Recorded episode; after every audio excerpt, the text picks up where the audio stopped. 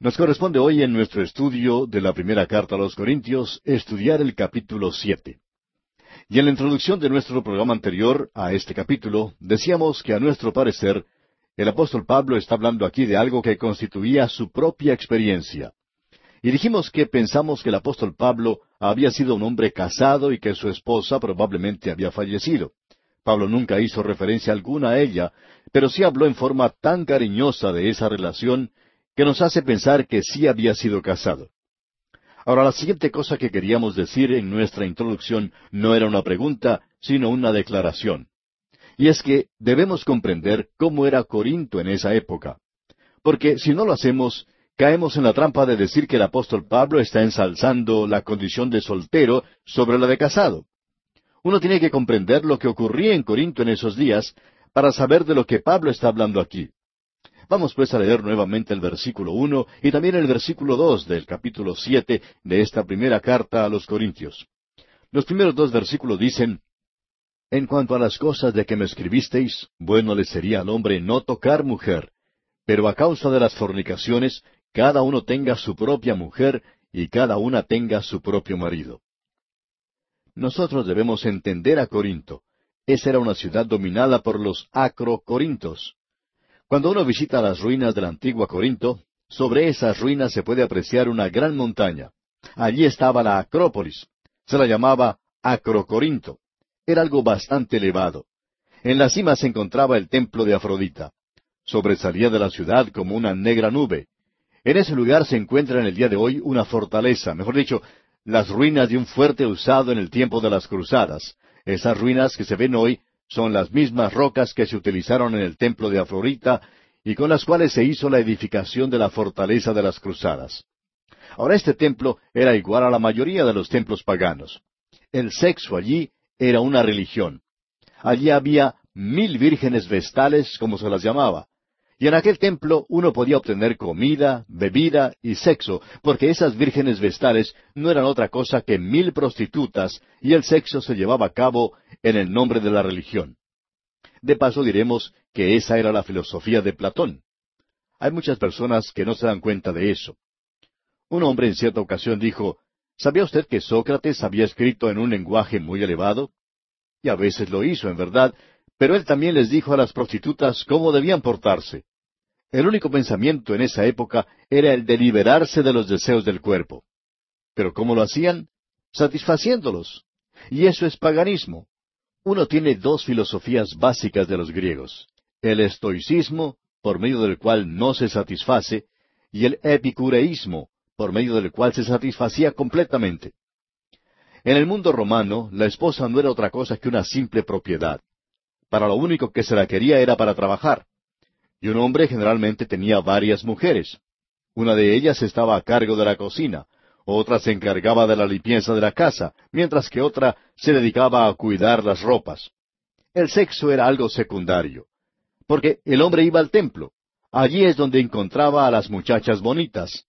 Él iba al templo donde se llevaba a cabo ceremonias de fertilidad. Tiene que creer, amigo oyente, que en ese templo es donde tenían lugar todas estas cosas. Uno puede encontrar en el día de hoy entre los beduinos en Israel que ellos tienen varias mujeres. Para ellos es algo práctico. Una de ellas tiene a su cargo el cuidado de las ovejas, otra viaja con el esposo en sus andanzas de un lugar a otro, aún otra permanece en lo que es el centro de sus actividades, su hogar, donde por lo general tienen algunos árboles frutales y donde está la tienda que es su residencia podemos ver que este hombre necesita como mínimo tres mujeres. Y en aquel día en Corinto, eso es lo que ocurría. Ahora Pablo está elevando el matrimonio a su posición más alta, y él nos está diciendo aquí que no debemos hacer lo que acabamos de describir. Uno debe tener a alguien a quien pueda amar. Y este es el hombre que elevó a la mujer de ese lugar de esclavitud en el mundo pagano, en el imperio romano, y la hizo la compañera del hombre, la volvió a colocar en la posición que merecía. Él estaba en Éfeso cuando escribió a los Corintios, y allí estaba ese terrible templo de Diana. Pablo les escribió en otra oportunidad a los Efesios y les dijo, Maridos, amad a vuestras mujeres, así como Cristo amó a la iglesia y se entregó a sí mismo por ella. Ahora quizá alguien diga, Sí, pero él también les dijo a las mujeres que debían obedecer a sus esposos. Y me gustaría saber dónde fue que dijo eso.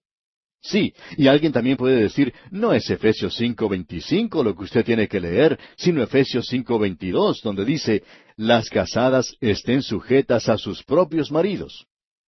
Bien, ¿ha prestado atención alguna vez a esa palabra sujetar? ¿Se ha dado cuenta de lo que en realidad quiere decir? Quiere decir casadas respondan a sus propios maridos, es decir, que deben reaccionar, actuar hacia el hombre. El hombre es el agresor, él es el que da comienzo a cada expresión de amor y la mujer es la que lo recibe. Ella tiene que responder al hombre, no solamente en lo que se relaciona con el sexo, sino mental, espiritual, psicológica y físicamente. El hombre es el agresor, la mujer es la que recibe. Dios los creó de esa manera en el comienzo. Él la creó a ella como una compañera. Ahora, ¿qué es una compañera?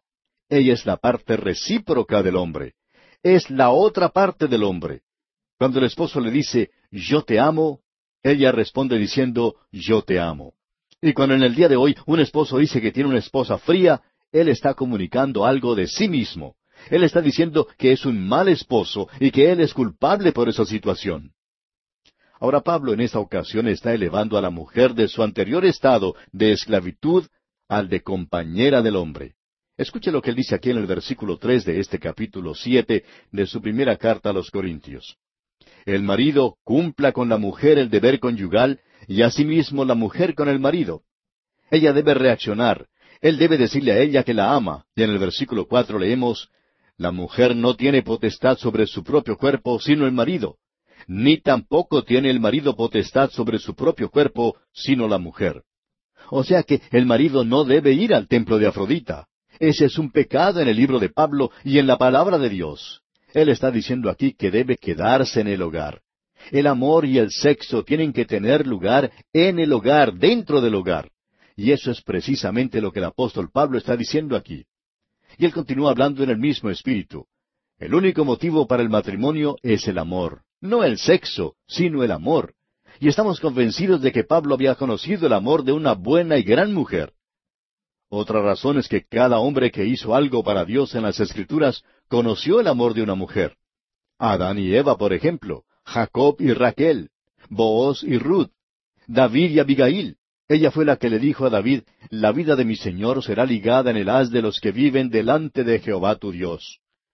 Luego tenemos a Pablo y a una mujer desconocida. Hay otros aspectos de este problema, diremos de paso, de los cuales Pablo habla en este capítulo. Pero vamos a guardar esto para otra oportunidad. Matrimonios mixtos, divorcios y cosas por el estilo. Pero es necesario que comprendamos que el apóstol Pablo está hablando de este tema aquí. Y por tanto, vamos a leer ahora lo que dice aquí el versículo seis de este capítulo siete de la primera epístola a los Corintios. Dice, Mas esto digo por vía de concesión, no por mandamiento. Ahora, ¿de qué está hablando aquí? Bueno, escuche usted lo que él había dicho antes en el versículo cinco. Dice, no os neguéis el uno al otro, a no ser por algún tiempo de mutuo consentimiento, para ocuparos sosegadamente en la oración, y volved a juntaros en uno, para que no os tiente Satanás a causa de vuestra incontinencia. Ahora él no está diciendo que no está escribiendo esto por inspiración. Y hay que tener mucho cuidado cuando leemos esto. Él no está diciendo que no está escribiendo esto bajo la inspiración de Dios. Lo que él dice simplemente es que no es una regla de ningún modo que esto no es un mandamiento. Él dice al comenzar el versículo siete, quisiera más bien que todos los hombres fueran como yo. Ahora, en esta oportunidad, él ya no tenía una esposa. Él no tenía una para llevar con él. Pero tenía que haber tenido una esposa antes.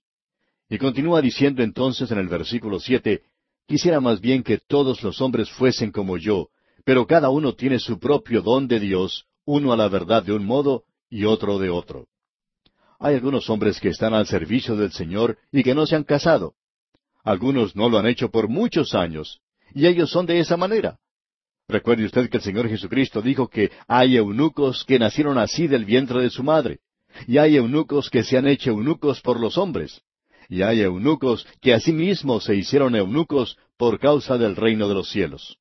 O sea que hay muchos hombres que han hecho esa clase de sacrificio. Un pastor dice que cuando él era joven, Quería imitar a otro que estaba en el ministerio y que era soltero. Pensaba él que eso era lo mejor y pensaba que un soltero era una persona que no cometía una equivocación dos veces. Pero se dio cuenta que eso no era para él. Deseaba tener una esposa y al leer esto, pues piensa que no es una regla, no es un mandamiento. Luego continúa el apóstol Pablo diciendo en los versículos ocho y nueve de este capítulo siete de su primera epístola a los Corintios, Digo pues a los solteros y a las viudas, que bueno les fuera quedarse como yo, pero si no tienen don de continencia, cásense, pues mejor es casarse que estarse quemando. Aquí él se está refiriendo a los solteros y a las viudas, y está diciendo que ellos pueden hacerlo y que no es una regla. Pero que si no se pueden controlar, entonces mejor es casarse que estarse quemando. Y aquí él se refiere a quemarse de pasión. Y luego él continúa diciendo algo directamente del Señor, y esto sí es un mandamiento. Leamos el versículo diez. Pero a los que están unidos en matrimonio, mando, no yo, sino el Señor, que la mujer no se separe del marido. Si usted está por abandonar a su esposo por cualquier razón, debe permanecer sin casarse. Sigamos leyendo los versículos once hasta el catorce ahora. Y si se separa, quédese sin casar o reconcíliese con su marido, y que el marido no abandone a su mujer. Y a los demás yo digo, no el Señor, si algún hermano tiene mujer que no sea creyente, y ella consiente en vivir con él, no la abandone. Y si una mujer tiene marido que no sea creyente, y él consiente en vivir con ella, no lo abandone. Porque el marido incrédulo es santificado en la mujer, y la mujer incrédula en el marido, pues de otra manera vuestros hijos serían inmundos, mientras que ahora son santos. Si usted está casada o casado con un hombre o una mujer que es incrédula y tienen hijos, usted tiene que tratar que ese matrimonio continúe. Pero si no puede, en el versículo quince nos dice, pero si el incrédulo se separa, sepárese. Pues no está el hermano o la hermana sujeto a servidumbre en semejante caso, sino que a paz nos llamó Dios. Pensamos que aquí, en este lugar particularmente, el apóstol Pablo está diciendo que si una mujer ha sido abandonada por su esposo incrédulo, ¿qué es lo que debe hacer? ¿Casarse o no? Es una pregunta bastante delicada, de eso nos damos cuenta, pero creemos que el apóstol Pablo aquí está dando su permiso para que así se haga. Pero creemos que cada caso debe ser examinado en sus propios méritos. Pensamos que muchas veces la mujer puede forzar a que el esposo la abandone, o el esposo hace que su mujer deje el hogar, provocando intencionalmente esa situación para poder decir por lo menos que tienen argumentos bíblicos para lograr un divorcio. Luego dice el apóstol en la primera parte del versículo 16, porque, ¿qué sabes tú, oh mujer, si quizá harás salvo a tu marido? Y ese tiene que ser el objetivo de la esposa. Varias mujeres se han casado con hombres incrédulos y también varios hombres se han casado con mujeres incrédulas y ellos han tratado de ganarlas a ellas. Y ese tiene que ser el principal objetivo de sus vidas. Pero se nos dice en el versículo 17 de este capítulo 7 de la primera epístola a los Corintios, pero cada uno como el Señor le repartió y como Dios llamó a cada uno, así haga. Esto ordeno en todas las iglesias. Él está diciendo aquí que usted debe permanecer en la misma forma en que está ahora. Y esa debe ser la respuesta a una pregunta que lamentablemente ha causado muchos dolores, donde algunos ministros o predicadores han aconsejado a ciertas personas que se han divorciado y vuelto a casar, que ellos deben regresar a su primer esposo o esposa. Y no creemos nosotros que haya cosa más trágica que esta en muchos casos. Una señora, por ejemplo, fue a parar a una institución mental, porque alguien le había aconsejado que eso era lo que ella debía hacer. Regresar a un esposo borracho cuando ella había logrado establecer un hermoso hogar cristiano donde todos sus miembros ya habían sido salvos. Esto es algo trágico y necio. Creemos nosotros que es necesario leer una vez más lo que Pablo dice y conocer bien lo que él está diciendo. Eso es lo importante. Luego el apóstol Pablo continúa diciendo en los versículos 18 y 19, ¿Fue llamado alguno siendo circunciso? Quédese circunciso. ¿Fue llamado alguno siendo incircunciso? No se circuncide. La circuncisión nada es, y la incircuncisión nada es, sino el guardar los mandamientos de Dios. Debemos ser obedientes a Cristo, eso es lo importante. Ahora, la circuncisión era un mandamiento del Antiguo Testamento, pero ahora uno tiene que ser obediente al Señor Jesucristo. Cada uno en el estado en que fue llamado en Él se quede. ¿Le ha salvado Dios en este día, amigo oyente? entonces permanezca allí donde está, no interesa cuál fue su pasado. No tiene que regresar a esa mujer sin Dios o a ese esposo sin Dios. Dios nunca le pidió que hiciera eso. En los versículos veinte y veintiuno de este capítulo siete dice el apóstol Pablo, Cada uno en el estado en que fue llamado, en él se quede. ¿Fuiste llamado siendo esclavo? No te dé cuidado, pero también si puedes hacerte libre, procúralo más. Lo que él está diciendo aquí es que en cualquier estado en que uno se encuentra, así debe permanecer. Él dijo que esto se puede aplicar a cualquier relación. Si uno pertenecía a la circuncisión, si usted era un israelita, entonces no debía tratar de llegar a ser un gentil. Y si usted era un gentil, pues no debía tratar de llegar a ser un israelita. Lo que debe hacer es ir a Cristo, y que no es necesario cambiar su condición porque podemos apreciar que la circuncisión no era nada, ni tampoco lo era la incircuncisión. Ahora esas cosas que dividen a los creyentes en nuestros días, en realidad no lo deberían hacer, y esa es una de las razones por las cuales nos podemos mezclar con cualquier clase de grupo que mantenga que la Biblia es la palabra de Dios, y crean en la deidad de Jesucristo, que acepten el hecho de que Él murió en la cruz por nuestros pecados entonces yo puedo cruzar esas líneas demarcatorias en cualquier oportunidad. Hay algunas personas que quizás se sorprendan por esto y quizá digan, bueno, ¿cómo es que usted les da con todo en la cabeza, por así decirlo, y ellos lo reciben y lo escuchan? Y a lo cual contestamos, bueno, usted no es bueno con ellos porque se están preguntando si usted realmente cree en la inspiración de las Escrituras. Las cosas que son pequeñas no deben dividirnos. Consideramos que hay muchas cosas menores, pequeñas, que no son esenciales en realidad. Pero sí estamos de acuerdo en las cosas que realmente son esenciales. A mí no me interesa en realidad la forma en que ciertos grupos practican el bautismo. No me interesa si celebran la Santa Cena un poco diferente. Tampoco me interesan sus prácticas en otras cosas. Quizás pueden hacer cosas con las cuales yo no estoy de acuerdo, pero eso no es razón suficiente para mí para romper nuestra comunión.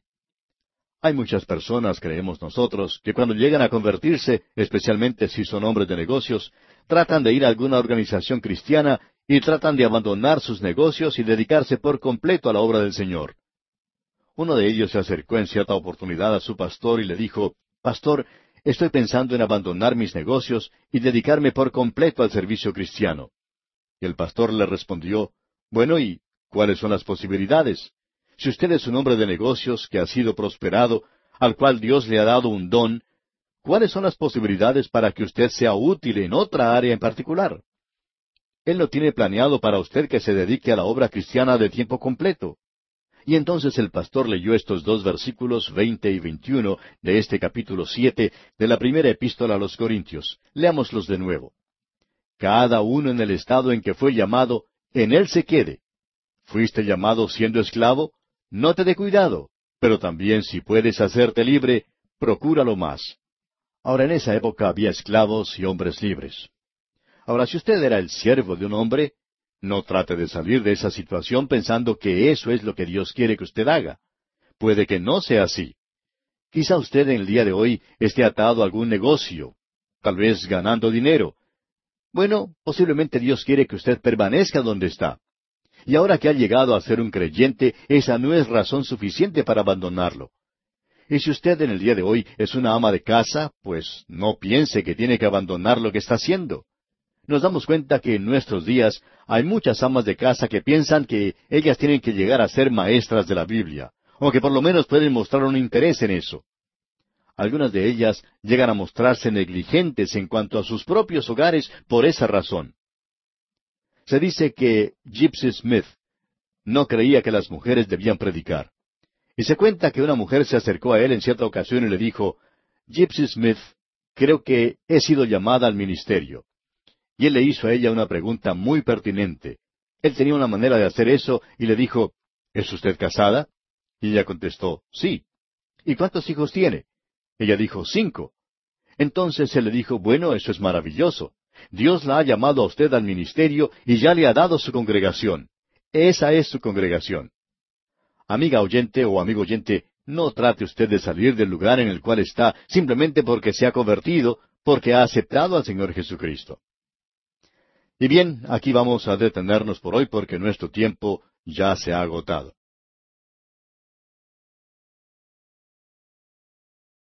Continuamos hoy viajando por la primera carta del apóstol San Pablo a los Corintios. Y nos encontramos en el capítulo siete. Y en nuestro programa anterior vimos que el apóstol Pablo recomienda que cada uno, en el estado en que estaba cuando había sido llamado, en él debía quedarse. Y vimos que esto podía aplicarse a cualquier relación. Si uno, por ejemplo, pertenecía a la circuncisión, es decir, si usted era un israelita, pues no debía tratar de llegar a ser un gentil. Y si, por otra parte, era gentil, tampoco debía tratar de llegar a ser israelita. Lo que debía hacer era ir a Cristo, y eso es lo que debe hacer hoy también. Ir a Cristo, y no es necesario cambiar su condición, porque como pudimos apreciar, la circuncisión no era nada, ni tampoco lo era la incircuncisión. Luego el apóstol preguntaba si había sido llamado siendo esclavo, pues no debía preocuparse. Pero también si podía hacerse libre, debía procurarlo también. Y vimos que en aquella época había esclavos y hombres libres. Ahora, si usted era el siervo de un hombre, no debía tratar de salir de esa situación pensando que eso era lo que Dios quería que usted hiciera, porque pudiera ser que no fuera así. Quizá usted en el día de hoy esté atado a algún negocio, quizá ganando dinero. Bueno, tal vez Dios quiere que usted permanezca donde está. Y ahora que ha llegado a ser creyente, esa no es razón suficiente para abandonarlo todo. Y si usted en el día de hoy es un ama de casa, no piense que tiene que abandonar lo que está haciendo. Nos damos cuenta que en nuestros días hay muchas amas de casa que piensan que ellas tienen que llegar a ser maestras de la Biblia o que por lo menos pueden mostrar un interés en eso. Algunas de ellas hasta se han mostrado negligentes en cuanto a sus propios hogares por esa razón. Se dice que Gypsy Smith no creía que las mujeres debían predicar. En cierta ocasión, una señora se acercó a él y le dijo, Gypsy Smith, creo que he sido llamada al ministerio. Y el señor Smith le hizo una pregunta muy pertinente. Él tenía una manera de hacer eso y le dijo, ¿Es usted casada? Y ella contestó, sí. ¿Y cuántos hijos tiene? Le preguntó el señor Smith. Ella dijo, cinco. Entonces él le dijo, bueno, eso es maravilloso. Dios la ha llamado a usted al ministerio y ya le ha dado su congregación. Sí, amigo oyente, esa era su congregación. No trate pues usted, amigo oyente o amiga oyente, de salir del lugar en el cual está simplemente porque se ha convertido.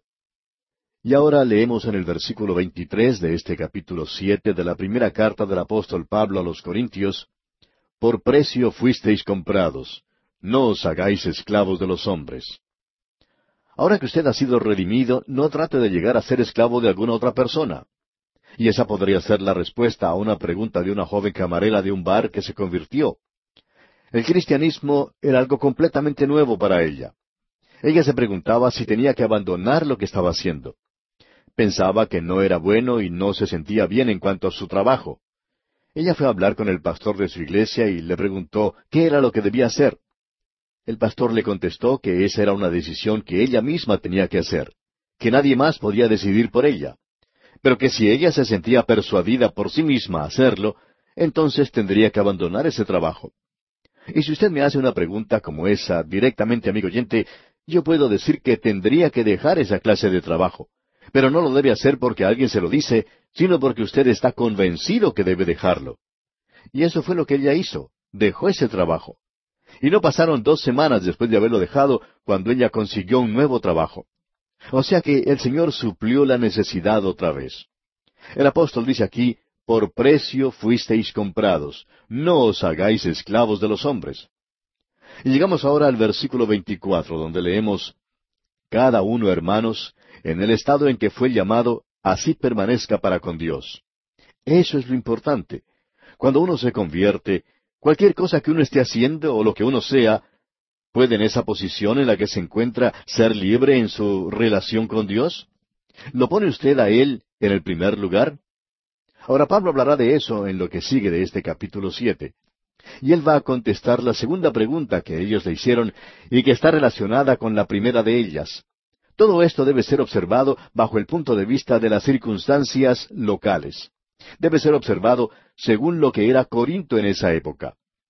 Y luego tenemos que interpretar eso según nuestras propias circunstancias. La segunda pregunta era que Corinto era un lugar muy corrupto. Y el hombre era corrupto en ese sitio. En cualquier ocasión en que la mujer llega a ser corrupta, entonces el hombre también lo será. Eso siempre ha sucedido así. Así es que surgió esta pregunta entre los creyentes en Corinto, entre los padres que tenían hijas adultas de edad para contraer matrimonio. ¿Qué es lo que debían hacer ellos? Antes de haberse convertido, ellos conocían a los hombres borrachos que llegaban a Corinto y hacían sus viajes al templo de Afrodita, y que en ese lugar se asociaban con las prostitutas. ¿Qué deberían hacer sus hijas? ¿Qué debían hacer las jóvenes cristianas solteras? En el versículo 25 él contesta esta pregunta y comienza diciendo, en cuanto a las vírgenes, ahora, en algunas traducciones se ha dicho hijas vírgenes, para distinguirlas de las otras que mencionamos anteriormente. Y creemos que eso clarifica mucho esto porque en realidad es de eso que él está hablando aquí. Él dice, en cuanto a las vírgenes, no tengo mandamiento del Señor. Esto revela que Pablo conocía los mandamientos del Señor Jesucristo y qué era lo que él enseñaba. Sin embargo, él dice específicamente aquí que en cuanto a las vírgenes no tiene mandamiento del Señor. Pero, dice él, doy mi propio parecer. Y escuche lo que dice en la segunda parte del versículo 25 de este capítulo siete de la primera carta a los Corintios. Mas doy mi parecer como quien ha alcanzado misericordia del Señor para ser fiel. Pablo está diciendo, yo doy mi parecer Expreso mi opinión, emito mi juicio en cuanto a este asunto, como quien ha alcanzado misericordia del Señor para ser fiel. Él les dice que Él da su opinión como un juez capacitado porque había obtenido la misericordia de Dios y quería ser fiel a Dios. En otras palabras, esta era la base que Él tenía para decir que nosotros debemos dejar que los creyentes juzguen nuestros asuntos porque ellos conocen la misericordia de Dios, ellos la han obtenido y él considera que él tiene las habilidades que un juez debe tener, como les había dicho en el capítulo seis. Él pues ha alcanzado la misericordia de Dios y quiere serle fiel. Por eso él quiere ahora dar su parecer. ¿Y cuál es su opinión? Él dice en el versículo 26 de este capítulo siete de la primera epístola a los Corintios, Tengo pues esto por bueno a causa de la necesidad que apremia. Ahora, esta necesidad que apremia era la terrible situación que reinaba en Corinto y la que Pablo sabía que no iba a durar. Alguien quizá pregunte, ¿cree usted que esta excesiva inmoralidad, que este desacato a las leyes continuará? No puede continuar, amigo oyente, porque si continúa, acabará con nuestros hogares y destruirá totalmente nuestras naciones. Y entonces sí que habrá terminado todo, por cierto. Pero en el presente es una necesidad que apremia. Y creemos que él se está refiriendo a la situación que existía en Corinto, y él continúa diciendo en la segunda parte del versículo 26, que hará bien el hombre en quedarse como está. O sea, debido a esta necesidad que apremia, será mejor que el hombre se quede como está. Y continúa diciendo en el versículo 27 de este capítulo 7 de la primera epístola a los Corintios, ¿Estás ligado a mujer? No procures soltarte. ¿Estás libre de mujer? No procures casarte. Ahora, ¿qué es lo que él está diciendo aquí? Bueno, sencillamente que en la situación actual que apremia, siendo que usted ha llegado a Cristo en un momento tan difícil como este, si está ligado a mujer, quédese con ella. Si ella es incrédula, debe quedarse con ella tanto como pueda. Ahora, ¿es usted soltero? ¿Está libre de mujer? Pues entonces, debido a esta necesidad que apremia, con la tremenda inmoralidad que hay, lo mejor es permanecer soltero. Eso es lo que Pablo está diciendo. Pero él aclara que este es su parecer. Y continúa diciendo en la primera parte del versículo 28, Mas también si te casas, no pecas. En realidad no es un pecado, no es algo pecaminoso el casarse. Luego sigue diciendo en la segunda parte del versículo 28, Y si la doncella, es decir, la hija virgen, se casa, no peca, pero los tales tendrán la aflicción de la carne, y yo os la quisiera evitar. Lo que Pablo está diciendo es que si sigue su consejo, se ahorrará un gran dolor de cabeza. Créame, amigo oyente, que el mar del matrimonio es un mar encrespado para cualquier persona en el día de hoy. El número de divorcios en una zona del estado de California en los Estados Unidos es igual al de los matrimonios, y si llegara a superar al de los matrimonios, entonces no sabemos qué pasará. Y la situación en nuestros países de América Latina no es muy diferente. Tal vez en su país no existe el divorcio, amigo oyente, pero eso no ha detenido el desmoronamiento de la familia. Esto revela que nosotros también nos encontramos en una necesidad que apremia. Pablo dice que a causa de la necesidad que apremia, hay varias cosas que él quiere mencionar, y él las menciona a continuación. Bajo la necesidad que apremia, el tiempo es corto y hay una urgencia, algo que debe hacerse inmediatamente. Esto no solo corresponde al matrimonio, sino que se aplica a otras cosas también. Y él va a mencionar cinco de esas cosas que son necesarias, todas inevitables, y son la experiencia común de los hombres en este mundo. Permítanos que se las mencionemos a continuación. El matrimonio, el dolor, el gozo, los negocios y el mundo en general. Con todas estas cosas, nosotros tenemos un tipo de relación. Notemos entonces lo que Pablo dice. Usted no puede evitar esto. El matrimonio es el primero. Pablo dice, el casarse está bien, pero recuerde que usted va a tener problemas. Y esto es algo que uno trata de mencionar siempre que tiene oportunidad de aconsejar a los jóvenes. La frase romántica pasará y cuando se deba pagar el alquiler ese primer mes y no hay dinero suficiente, entonces el romance sale por la ventana, amigo oyente. Notemos ahora lo que dice el apóstol aquí en el versículo 29 de este capítulo 7 de la primera carta a los Corintios. Pero esto digo, hermanos, que el tiempo es corto. Resta, pues, que los que tienen esposa sean como si no la tuviesen. En otras palabras, Pablo dice que aun sin considerar el tiempo en que vivimos, ¿estamos poniendo a Dios en primer lugar? Es decir, ¿puede usted actuar como si no estuviera casado? Luego él sigue hablando de las otras cosas. Veamos el versículo 30 y los que lloran como si no llorasen. O sea, ¿va usted a dejar que algún dolor, alguna tragedia en su vida le impida el servir a Dios? Luego dice en la continuación de este versículo treinta, y los que se alegran como si no se alegrasen. ¿Va usted a permitir que el placer ocupe el lugar de su relación con Dios? Muchos han hecho eso, ¿sabe usted? Y prosiguiendo con este mismo versículo treinta, dice Pablo, y los que compran como si no poseyesen. ¿Va a dejar usted que sus negocios ocupen el lugar de Dios? Muchos también en nuestros días han hecho de sus negocios su propio Dios. Y continúa luego el apóstol Pablo diciendo en el versículo 31, y los que disfrutan de este mundo como si no lo disfrutasen, porque la apariencia de este mundo se pasa. Usted y yo, amigo oyente, estamos en el mundo, mas no somos del mundo. Pero esto no quiere decir que nosotros vamos a andar por el mundo con una actitud de no tocar, no probar, no manejar. Nosotros podemos usar este mundo. Cuando uno viaja, puede contemplar en algunos lugares hermosos bosques con gigantescos árboles y experiencias como estas reaniman nuestros corazones. Uno los puede disfrutar, pero no se va a poner a adorar a esos árboles, aunque algunos de ellos sean algo realmente magnífico. Dice el apóstol, y los que disfrutan de este mundo como si no lo disfrutasen, porque la apariencia de este mundo se pasa. ¿Está usted atrapado en las cosas que son del presente?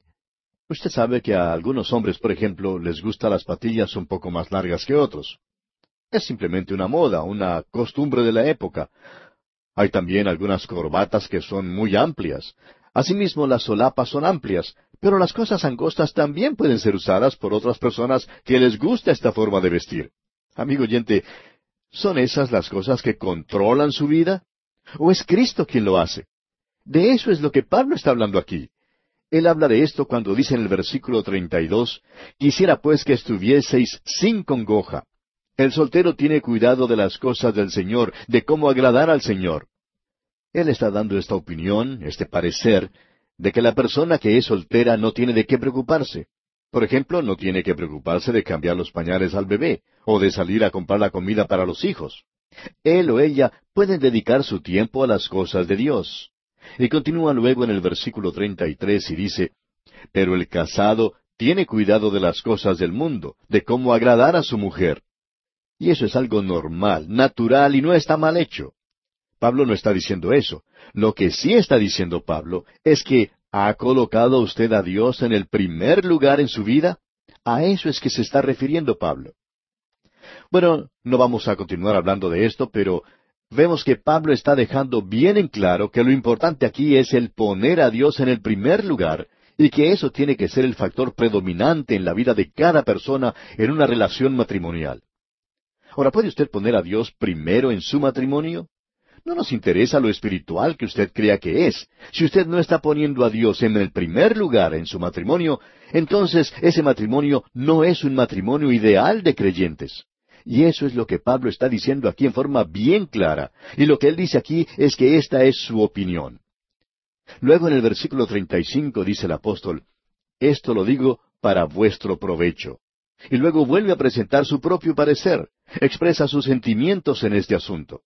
Ahora veamos lo que dice aquí en el versículo cuarenta de este capítulo siete de su primera epístola a los Corintios. Pero a mi juicio, más dichosa será si se quedare así. Y pienso que también yo tengo el Espíritu de Dios. Pablo dice, Este es mi consejo para usted y esta es la forma en la que se debe hacer. Lo importante en la relación matrimonial no es si es legal o no, o si sus amigos o la iglesia lo aprueba, sino lo importante es, ¿puedo yo servir a Dios? ¿Lo estoy poniendo a Él en el primer lugar en mi vida? Hay muchos de aquellos llamados matrimonios cristianos que no están poniendo a Dios en el primer lugar en sus vidas. Ellos sí se están llevando bien y no están yendo a los tribunales para lograr un divorcio. Pero eso no es lo ideal. De eso es lo que Pablo está hablando en este capítulo. Y así concluimos nuestro estudio de este capítulo siete de la primera carta a los Corintios. Llegamos ahora al capítulo ocho. Hasta aquí hemos visto que Pablo ha enfrentado esta cuestión del matrimonio y el asunto del sexo de frente, de una manera audaz. Habló desde el punto de vista del matrimonio y del divorcio, y tuvo que ver también con las relaciones dentro del matrimonio. Y Pablo elevó todo esto a un nivel muy destacado. Ahora recordemos que él estaba contestando las preguntas que la iglesia de Corinto le había enviado. También tenían otras preguntas, algunas de ellas aquí en el capítulo ocho, que tenían que ver con la libertad cristiana y que continúan hasta el capítulo once. Ellas tratan diferentes aspectos. Aquí en el capítulo ocho se habla de las dietas, de las viandas, si uno debe comer carne o no, y la libertad que tiene que tener un hijo de Dios en este asunto en particular. Ahora esperamos que esto llegue a ser de mucha ayuda y bendición al observar lo que Pablo dice y considerar lo que nos está diciendo.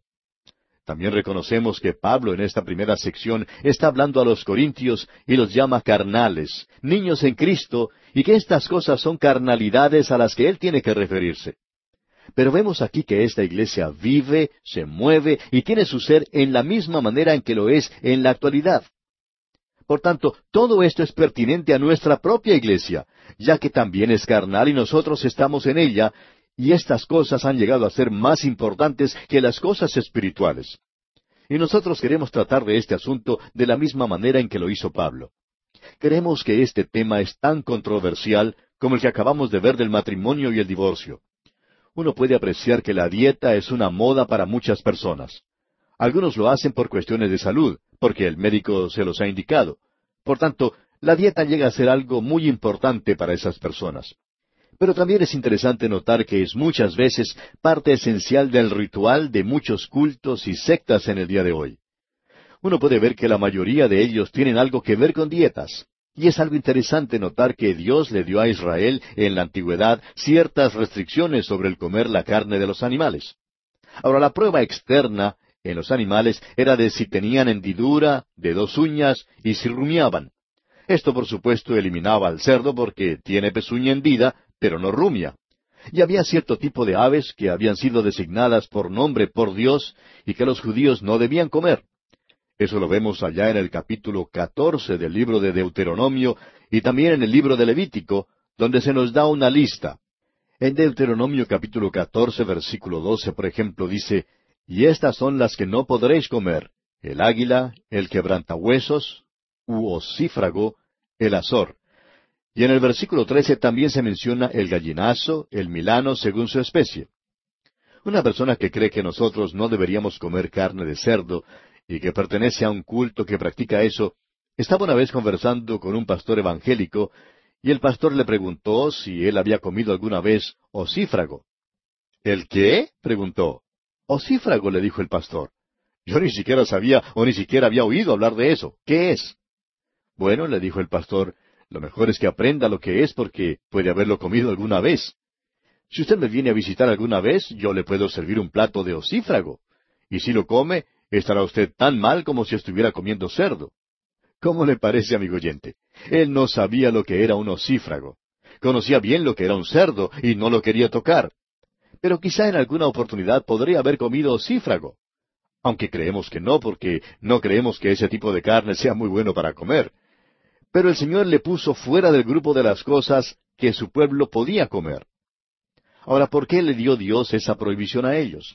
Bueno, lo deja muy en claro allá en Deuteronomio capítulo catorce, versículos uno al tres, donde dice, Hijos sois de Jehová vuestro Dios, no os sajaréis, no os raparéis a causa de muerto, porque eres pueblo santo a Jehová tu Dios, y Jehová te ha escogido para que le seas un pueblo único de entre todos los pueblos que están sobre la tierra. Nada abominable comerás. Así es que Dios entonces les señaló una dieta. Y esa dieta es importante. Hay mucha diferencia entre comer cerdo y cordero, por ejemplo, y aun los médicos recetan dietas. Algunas carnes no deben comerse y se incluyen también algunos peces. Bueno, lamentablemente, amigo oyente, nuestro tiempo ha concluido hoy, así que tenemos que detenernos aquí. Pero continuaremos en nuestro próximo programa.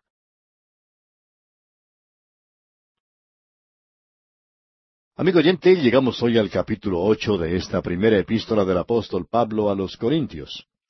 Y en nuestro programa anterior estábamos haciendo alguna introducción, pero lamentablemente se nos terminó el tiempo.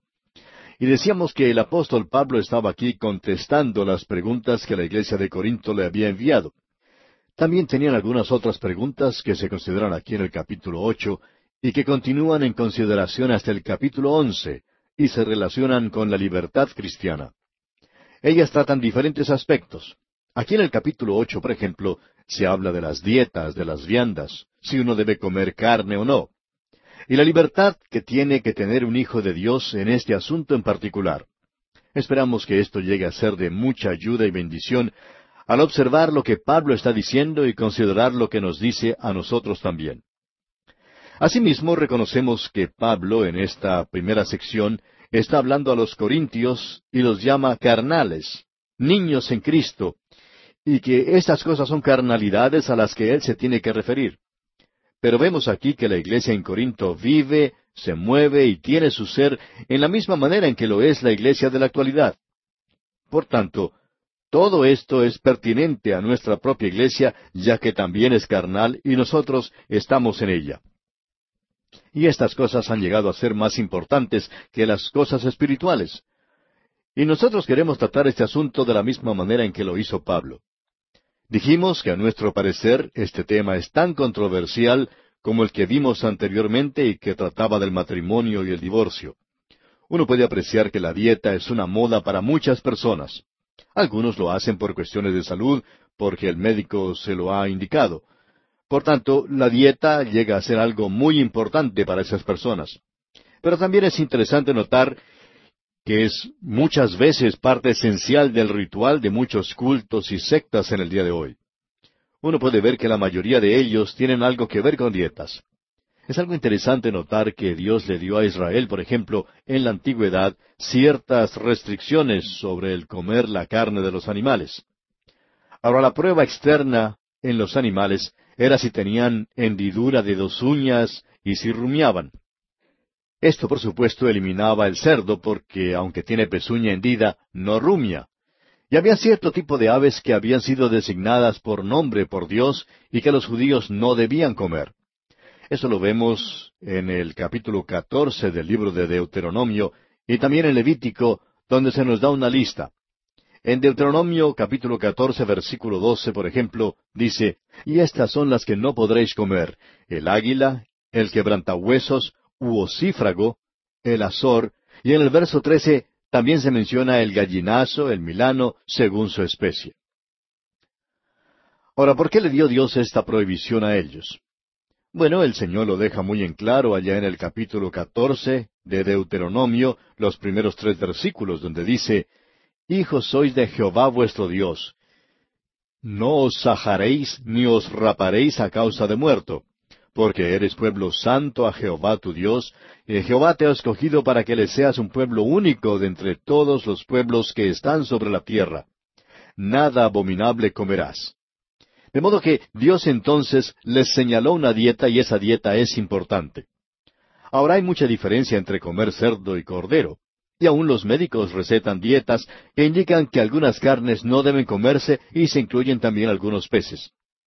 Ahora deseamos que usted note algunas de las cosas que se menciona aquí y que las debemos notar como algo preliminar. En primer lugar, permítanos decirle que al comenzar este capítulo ocho de la primera epístola a los Corintios, nos encontramos en un área de cosas dudosas y prácticas que crean incertidumbre. Y la Biblia da permiso para ciertas prácticas. Hay algunas cosas que son positivamente buenas, las cuales podemos comer muy bien y para las cuales, por así decirlo, recibimos luz verde para hacerlo. Y no creemos que bajo ninguna circunstancia el Señor prohibió comer tortas o pasteles, por ejemplo. Y eso me alegra mucho porque a mí me gusta comer esas cosas. También me gusta comer fruta y aparentemente podemos comer la mayoría de las frutas. Hay otras cosas que Él ha autorizado que comamos y cosas que podemos hacer. Él nunca dijo que estaba mal el orar o aun el cantar, a no ser que trate de hacerlo yo, por supuesto, y mi esposa opina que yo no debería ni siquiera intentar cantar. Pero aparentemente uno hace melodía en su corazón. El enseñar la palabra de Dios, tampoco esto puede ser malo. El laborar con las manos de uno, tampoco eso podría ser malo. Ahora, la Biblia prohíbe ciertas prácticas y aquí se nos pone un semáforo rojo. No hay ningún argumento, no hay ninguna duda o pregunta acerca de ello. Dios condena el embriagarse. No hay por qué tratar de defender eso, amigo oyente. Hay algunos que quieren discutir que uno puede beber vino y cosas por el estilo. Y lo que podemos decir nosotros es que el ser borracho es condenado. Y uno no se puede emborrachar, amigo oyente, a menos que beba alcohol, de eso estamos seguros. Y las obras de la carne se manifiestan, dice Pablo, que son la inmundicia, fornicación, esas cosas están mal. Y aquí se puede incluir también las drogas. Ahora, la Biblia permanece en silencio sobre ciertas prácticas. Hay una zona un poco eh, nebulosa, una zona gris que no es ni blanca ni negra. Hay ciertas prácticas que son dudosas. Es algo de lo cual no sabemos mucho. Y quisiéramos mencionar algo, y quizá usted quiera discutir sobre eso. No vamos a discutirlo, amigo oyente, pero ¿debe una mujer usar cosméticos? ¿Y qué sobre las minifaldas? Probablemente podríamos haber hablado de eso en el último capítulo. ¿Es posible ser creyente y fumar? Ahora no estamos contestando ninguna de estas preguntas, pero todo lo que estamos tratando de decir es que estas cosas entran en esa zona donde se encuentran las cosas que son dudosas. En algunas iglesias, por ejemplo, se dice que ir a la playa entre jóvenes de ambos sexos está mal hecho, pero que el fumar está bien mientras que en otros lugares se piensa que el ir a la playa entre jóvenes de ambos sexos está bien, pero que el fumar está prohibido. Y si uno lo llega a hacer, pues puede ser apartado de ciertos círculos. Estas son reglas que han sido instituidas por los mismos creyentes. Pueden ser buenas como pueden ser malas. Y nosotros ni siquiera vamos a discutir eso en el día de hoy porque queremos que usted vea un principio que se menciona aquí. Hay aún otra consideración preliminar. Queremos desarrollar esto porque estimamos que es importante. Si uno no llega a ver estos antecedentes, entonces puede perder de vista todo lo que estamos mencionando. Y es sencillamente eso. El mejor lugar para comer en Corinto no era un restaurante de primera categoría, sino en el área del templo. Lo mismo ocurría con la carne. La mejor se conseguía en los negocios operados por el templo. Uno puede ver que en la ciudad de Corinto, y este es el antecedente que queremos resaltar, la gente compraba la carne que había sido ofrecida en sacrificio. Ellos ofrendaban un buey y siempre se ofrecía el mejor animal, y cuando la carne había sido ofrecida a los ídolos, no permanecía en ese lugar mucho tiempo, porque ellos pensaban que el espíritu del ídolo se comía el espíritu de la carne y así terminaba esa comida. Por tanto, ellos tomaban esa carne y la llevaban al mercado para venderla. Ahora, si uno quería comprar de la mejor carne, pues tenía que ir a uno de esos lugares en Corinto. Allí conseguía la misma carne que había sido ofrendada a los ídolos. Los de Corinto le escribieron pues al apóstol Pablo diciéndole que había algunos que se habían ofendido por esto. Ellos a veces eran invitados a comer en la casa de una familia creyente y les servían un magnífico pedazo de carne y, y durante la conversación decían que la carne era magnífica y preguntaban dónde la habían conseguido. Ahora, cuando se les decía que la habían comprado al carnicero del templo, esta gente se ofendía mucho y no quería comer nada que hubiera sido ofrecido a los ídolos. Y Pablo va a hablar sobre este asunto aquí. ¿Debe uno comer las cosas que habían sido ofrecidas a los ídolos así? Ese era el problema en Corinto, porque algunos de ellos con esa clase de antecedente Quizá habían salido de la idolatría y se ofendían con esta clase de cosas. Otros no le daban ninguna importancia. Escuchemos pues lo que dice Pablo cuando discute este asunto en la ciudad de Corinto. Leamos el primer versículo de este capítulo ocho de la primera epístola a los Corintios. Dice Pablo, En cuanto a lo sacrificado a los ídolos, sabemos que todos tenemos conocimiento. El conocimiento envanece, pero el amor edifica. Lo principal aquí es darse cuenta que el conocimiento envanece. Es algo que es como un globo, como el neumático de un automóvil que se puede inflar. El amor no se infla de esa manera. Llena sí, pero no se infla. El amor por Dios, el amor por otros. El amor debería ser el medio por el cual uno juzga nuestra conducta y no siempre por el conocimiento. El conocimiento envanece, y ese es el gran peligro que sufre cierta clase de gente en el día de hoy, porque piensan que saben algo, pero no lo saben todo. Y Pablo deja esto bien en claro en el versículo dos, cuando dice, Y si alguno se imagina que sabe algo, aún no sabe nada como debe saberlo. En cierta ocasión, al final de una reunión donde seis jóvenes habían aceptado al Señor Jesucristo como su Salvador, un hombre se acercó a la plataforma y quería hablar con el predicador directamente para discutir el tema de la predestinación. Él pensaba que ese había sido el tema presentado en el mensaje, aunque en realidad no había sido ese el tema. Pero él quería hablar el asunto de la predestinación. Pasó el predicador algunos minutos hablando con él hasta que se dio cuenta que en realidad este hombre no quería discutir el asunto, sino que quería decirle lo que él pensaba sobre ese tema. El predicador le escuchó y se dio cuenta que este hombre había estado leyendo sobre ese asunto recientemente. Conocía sí algunas cosas, pero no lo sabía todo. Pero él, porque conocía algo, pensaba que ya lo sabía todo. Al escuchar el predicador, se acordó cuando él era un joven predicador y en cierta ocasión enfrentó a un profesor de teología para decirle todo lo que sabía sobre la predestinación. Pensaba que le estaba diciendo algo nuevo al profesor.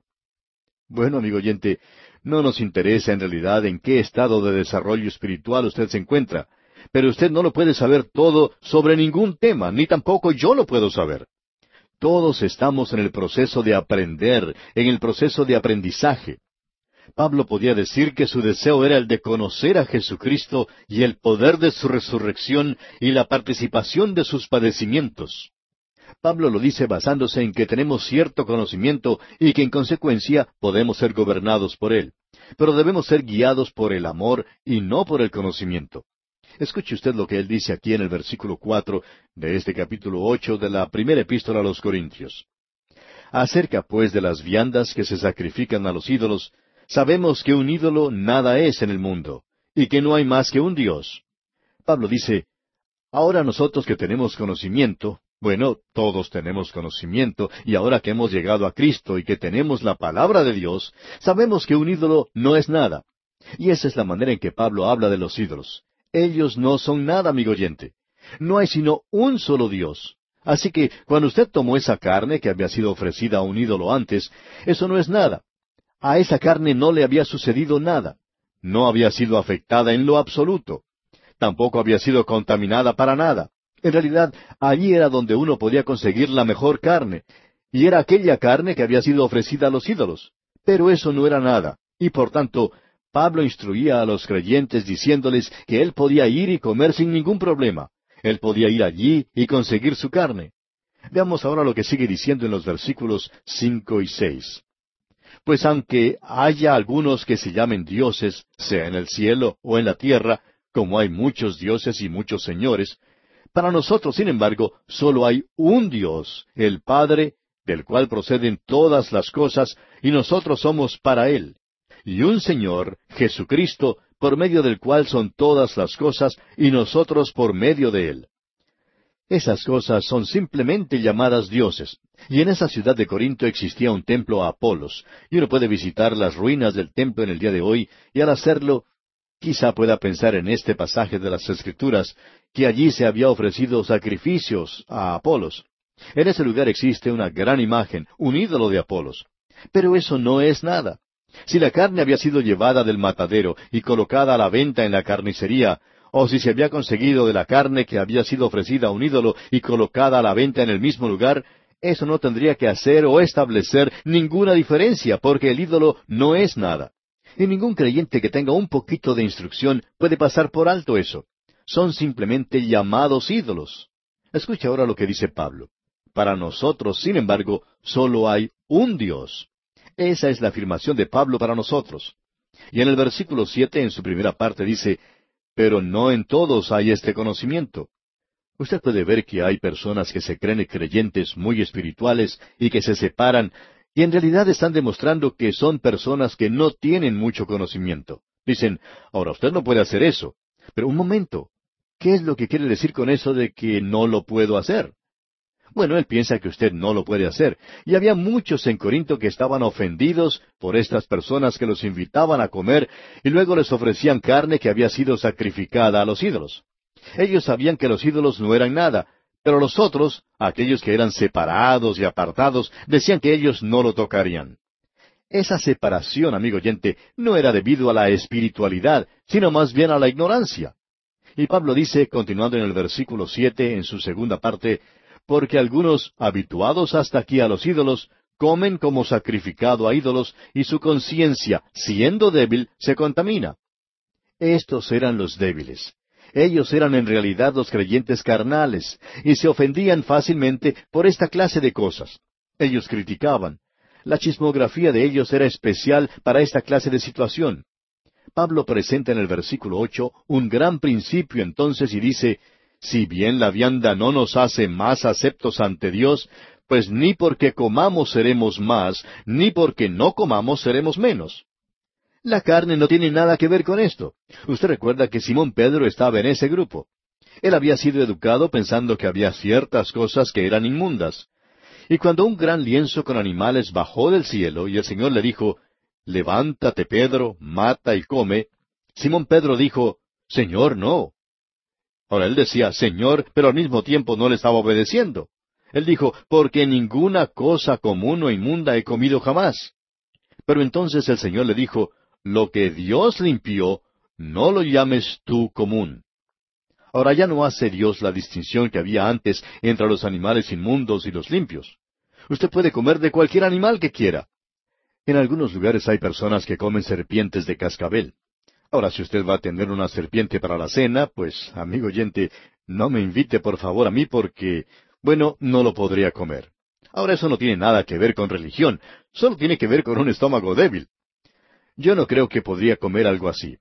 Y este es un gran principio, amigo oyente, el comer o no comer carne. La carne no nos hace más dignos ante Dios. Usted puede hacer como le plazca en este asunto. Esa es la libertad que tiene el creyente. Notemos ahora el versículo nueve de este capítulo ocho de la primera epístola a los Corintios. Pero mirad que esta libertad vuestra no venga a ser tropezadero para los débiles.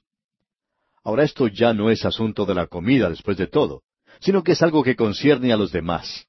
Usted tiene la libertad de comerlo, pero ¿qué en cuanto a los demás? Usted tiene el conocimiento, pero ¿tiene el amor? ¿Y qué efecto puede tener eso en el hermano débil? Veamos lo que nos dice en el versículo diez el apóstol Pablo. Porque si alguno te ve a ti, que tienes conocimiento, sentado a la mesa en un lugar de ídolos, la conciencia de aquel que es débil, ¿no será estimulada a comer de lo sacrificado a los ídolos? Suponemos que una de las razones por las cuales aquellos cristianos que están en una posición de liderazgo no deberían hacer ciertas cosas es por el ejemplo que están llamados a dar. Estoy seguro de que yo puedo ir a ciertos lugares a los cuales no voy, y en realidad ni tengo deseo alguno de hacerlo. Ahora, ¿acaso lo hago porque es malo? Bueno, no nos vamos a poner a discutir este asunto, amigo oyente, porque no es cuestión de conocimiento. Yo estoy convencido de que hay muchas cosas que puedo hacer, pero no las hago. ¿Por qué? Porque está relacionado con otras cosas. Y yo no quiero hacer tropezar al hermano débil. Quizá éste, siguiendo mi ejemplo, pronto irá a los mismos lugares y quizá hasta estará bailando una de esas danzas modernas, y yo no quiero ser responsable de eso porque él es un hermano débil. Y usted puede apreciar eso, ¿verdad? Ahora Pablo dice aquí en el versículo once de este capítulo ocho de la primera carta a los Corintios, y por el conocimiento tuyo se perderá el hermano débil por quien Cristo murió. Usted puede ver que ahora nos guiamos por un principio diferente. No es cuestión de si está bien o mal. La cuestión es, ¿qué efecto puede tener eso en un hermano débil, en un amigo o en el vecino? De modo que usted puede ver que el conocimiento, después de todo, es una cosa bastante peligrosa. Está relacionado con la forma o la manera en que uno lo hace, y eso es motivación. Bueno, amigo oyente, vamos a detenernos aquí porque nuestro tiempo ya ha tocado a su fin. Vamos a concluir, Dios mediante, este capítulo ocho en nuestro próximo programa.